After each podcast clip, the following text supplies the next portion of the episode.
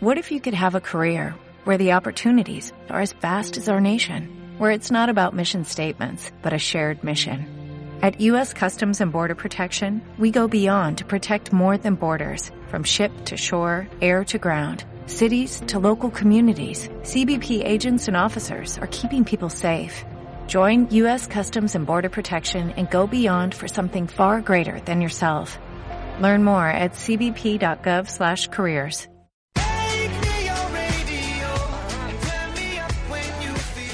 Esto es Ciencia en Estéreo, un espacio para difundir ciencia. Hace poco más de 2000 años que nació un niño que cambió completamente la historia de la humanidad, hasta tal punto que su nacimiento marcó para siempre el inicio de nuestro calendario. Seamos creyentes o no, está claro que marcó un antes y un después en nuestra cultura y en nuestra historia. Estos días festivos, entre otras cosas, se celebra su nacimiento, la Navidad y nosotros hemos querido hacer un especial de ciencia en estéreo que trate algunos aspectos navideños, siempre desde el punto científico. Sentaos y disfrutad porque empieza un nuevo Ciencia en Estéreo, especial de Navidad.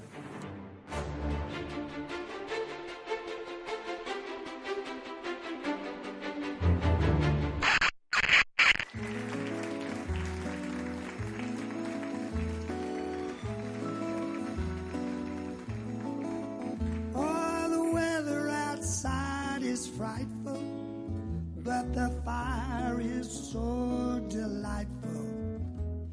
And since we've no place to go, let it snow, let it snow, let it snow. Oh, it doesn't show signs of stopping, so I brought some corn for popping. The lights, they are turned way down low. Let it snow, let it snow, let it snow. When we finally kiss goodnight, how I'll hate going out in that storm. Hola chicos. Hola Manuel. ¡Ah! ¡Qué bien nos ha quedado! Bueno, hoy sin noticiencia, ni introducción, ni nada, así, a pelo. Bueno, hoy queríamos hacer un programa especial relacionado con las fiestas y en parte también para celebrar que es nuestro programa número 50. Casi nada, 50 programas ya, si bien es cierto que ahora los hacemos con menos asiduidad y, bueno, pues aquí seguimos, al pie del cañón. Sí, la verdad es que es un equipo formado por tres personas y no siempre es fácil compatibilizar horarios, tiempos, etcétera. Cada uno tiene su trabajo y esto es algo que tenemos que cuadrar entre todos para poderlo compaginar.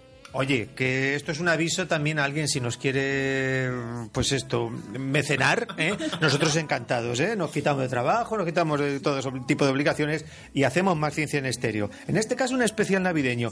¿Se puede hablar de ciencia y de Navidad a la vez? Claro que sí, esto puede dar bastante de sí. Eso sí, avisamos que el de hoy no es un programa apto para niños, porque pueden haber lo que se conoce como spoilers. Así que nada, mejor que no estén escuchando si puede ser. Ah, ¿Empezamos? Bueno, pues como ya saben nuestros oyentes, Papá Noel es un personaje entrañable tan real como el ratoncito Pérez o el hombre del saco. Pero, ¿se puede justificar su inexistencia a través de la ciencia? Según el científico Richard Dawkins, sí, y es que según nos contó en su libro Destejiendo el arco iris, el mito de Papá Noel era falso. Porque, de ser, verdade- de ser verdadero y poder visitar todos los niños en una sola noche, debería viajar a una velocidad muy superior a la del sonido. produciendo la famosa explosión que se genera al romper dicha barrera, como ocurre con los cazabombarderos militares. Entonces, puesto que en la noche de Navidad no se escucha dicha explosión, Santa Claus no existe. Sin embargo, Roger Highfield, físico-químico que fue editor del periódico británico Daily Telegraph y que escribió el libro Pueden volar los renos, la ciencia de la Navidad, da una explicación alternativa al por qué no se oye dicha explosión. Y es que el trineo de Papá Noel llevaría mecanismos antisónicos. Bueno, a ver, ¿cuántos millones de niños pueden haber en el mundo, hablando? ah? Y para empezar, ¿qué consideramos niños? Claro. Pues UNICEF calcula que hay unos 2.100 millones de menores de 18 años. Considerando una media de 2,5 niños por casa, Papá Noel debería hacer 842 millones de paradas. En 24 horas. No exactamente, puesto que sin salirse del 24 de diciembre y teniendo en cuenta los usos horarios terrestres, tendría realmente 48 horas para entregar todos los regalos. Eso sí, tendría que viajar a 2.058 kilómetros por segundo. Ah, por cierto, Manuel. A ver, ¿los renos de Papá Noel son machos o son hembras? Pues chica, me han matado, ¿eh? Además, esto es cosa vuestra. ¿Pero qué me haces a mí preguntándome estas cosas? Pero venga, va. Si tienen esa cornamenta, serán machos, ¿no? Eh, pues no. Sí es cierto que los que tiran del trineo tienen cuernos. Y así es porque todas las películas y anuncios de Coca-Cola eh, que hemos visto nos lo han enseñado. Pero quienes tiran del trineo deben de ser las hembras, puesto que los machos en esta época del año pier- pierden su cornamenta. Vaya por Dios, entonces ahora resulta que Rudolf se nos convierte a Rodolfa. Bueno, hemos hablado del número de paradas, pero ¿y del peso? Bueno, ¿cuántos renos se necesitarían? Pues también ha- han hecho ese cálculo. Y parece ser que nueve renos no son suficientes. En total, Papá Noel debería cargar un total de 882 millones de kilos, casi nada. Y teniendo en cuenta que el mayor portacontainers del mundo es capaz de transportar una carga de 154 millones de kilos y que la fuerza de arrastre de los renos es la que es, se ha calculado un total de 5.879.991 renos más. Vamos, como para ir en silencio en mitad de la noche, ¿verdad? Ir dejando regalos. Los 5.879.000 renos, no está mal. Bueno, y hablando de astronomía, porque refiriéndonos a las cifras tan extravagantes, ¿qué hay acerca de la famosa estrella de Belén? Porque aquí sí que he oído algunas explicaciones, que si algún cometa, tal... Bueno, vamos a ver, David. A ver, lo de la estrella, hay varios fenómenos astronómicos que podrían ser interpretados como tales y que podrían explicar pues, este fenómeno. Como el cometa Halley, como he escuchado alguna vez. No, no. Esta tradición de la estrella pues, con la famosa cola viene del cuadro de la adoración de los Reyes Magos de Giotto, a quien le impresionó el Halley cuando lo vio pasar en 1301 pues, y lo pintó en lo alto del portal. No obstante, eh, sí que hay algo que ocurrió por aquellas fechas que podría coincidir con una señal brillante en el cielo. Y es que por esa época, y concretamente en el año 7 a.C., se produjo una conjunción planetaria de Júpiter y Saturno en la constelación de Piscis. Y esto daría eh, en el cielo una estrella más brillante de lo habitual. La otra explicación que se da es que se pueda tratar de una potente supernova que se calcula que ocurrió el 31 de marzo del año 5 a.C. y estuvo brillando durante 70 días. Vamos, que lo, lo que es la fecha de nacimiento que hemos adoptado de Jesús, de Jesús, pues es algo cuestionable, ¿no? No, la fecha real estaría entre los años 7 y 8 antes de Cristo y tampoco coincidiría el mes, que es muy difícil de trazar. Lo que sí que se han encontrado en Jerusalén en el año 2008 fueron restos de centenares de cadáveres de niños del siglo I de edades comprendidas entre los 0 y 2 años, datos que coincidirían un poco con la matanza de los inocentes promovida por Herodes.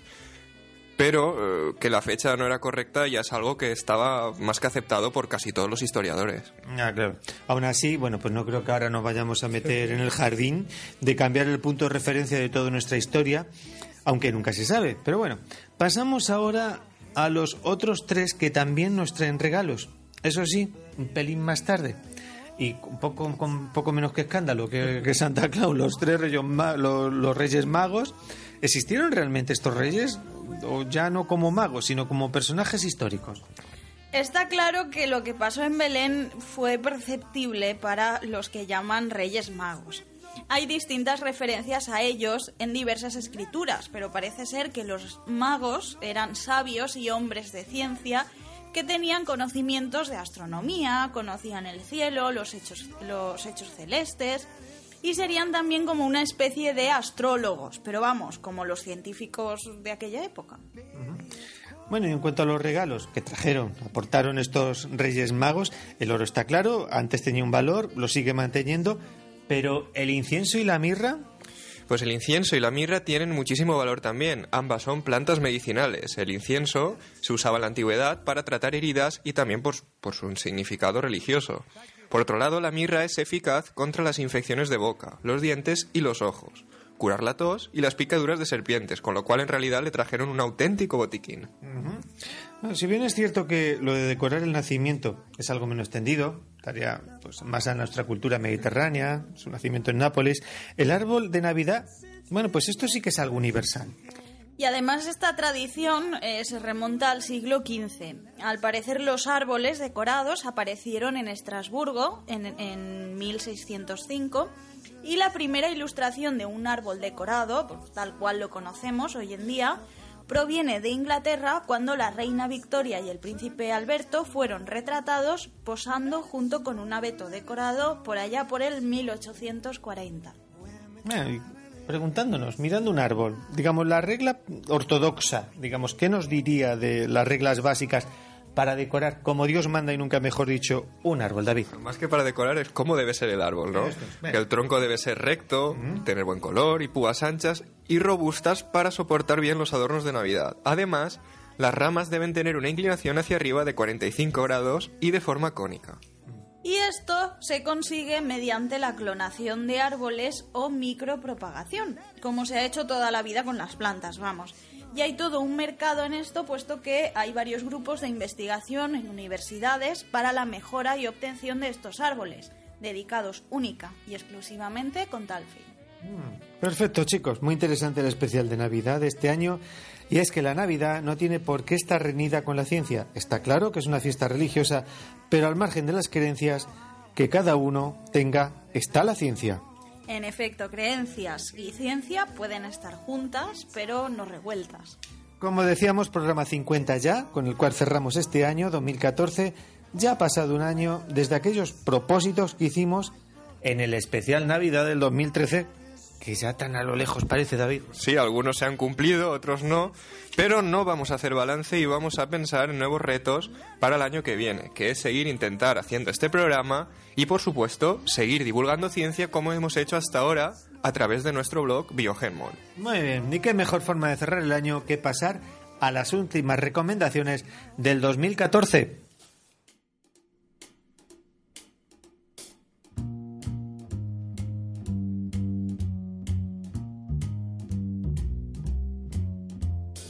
You better watch out. You better not cry. You better not pout. I am telling you why. Santa Claus is coming to town. He's making a list. He's checking it twice. He's gonna find out who's naughty or nice. Santa Claus. Y tan tradicionales como el turrón y los polvorones en estas fechas son las recomendaciones después del intermedio musical.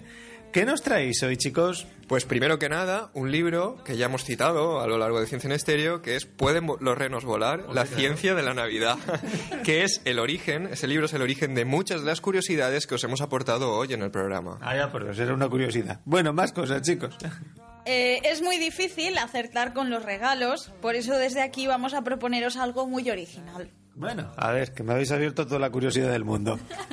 Bueno, Manuel, tú sabes que eh, somos los dos valencianos y uno de nuestros productos estrella aquí son las naranjas.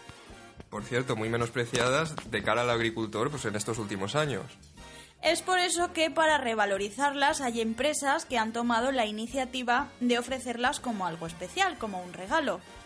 Vamos, todo este periplo para decirnos que nos estás proponiendo que regalemos naranjas. Pero no de cualquier manera. Son naranjas de la mejor calidad, maduradas en el árbol y recogidas justo antes del envío, y además de nuestra tierra. ¿Y recomendáis alguna empresa en particular? Pues sí, he de decir que no nos pagan por hacerles publicidad, pero somos nosotros que como clientes estamos muy agradecidos con el trato ofrecido. Se trata de la web lamejornaranja.com, dejaremos el link, como siempre las recomendaciones, perteneciente a la familia Serra, de sobrada experiencia y con precios muy competitivos, además de ser muy profesionales. Desde aquí les queremos mandar un saludo y dar las gracias por su excelente trato y animaros a vosotros a que regaléis na- naranjas estas navidades. Ah, pues sí, un regalo pues muy útil, muy sabroso y muy dulce. Recordar www.lamejornaranjatodojunto.com. Más cosas. O dejamos a nuestros oyentes que se relajen. Yo creo, Manuel, que mejor que se relajen y que disfruten de estas fechas con la familia, amigos o leyendo un buen libro. Y por qué no, también escuchando nuestros programas. Ah, sí, muy bien. Buena recomendación para finalizar. Cerramos este año 2014 con un total de 50 programas a nuestras espaldas.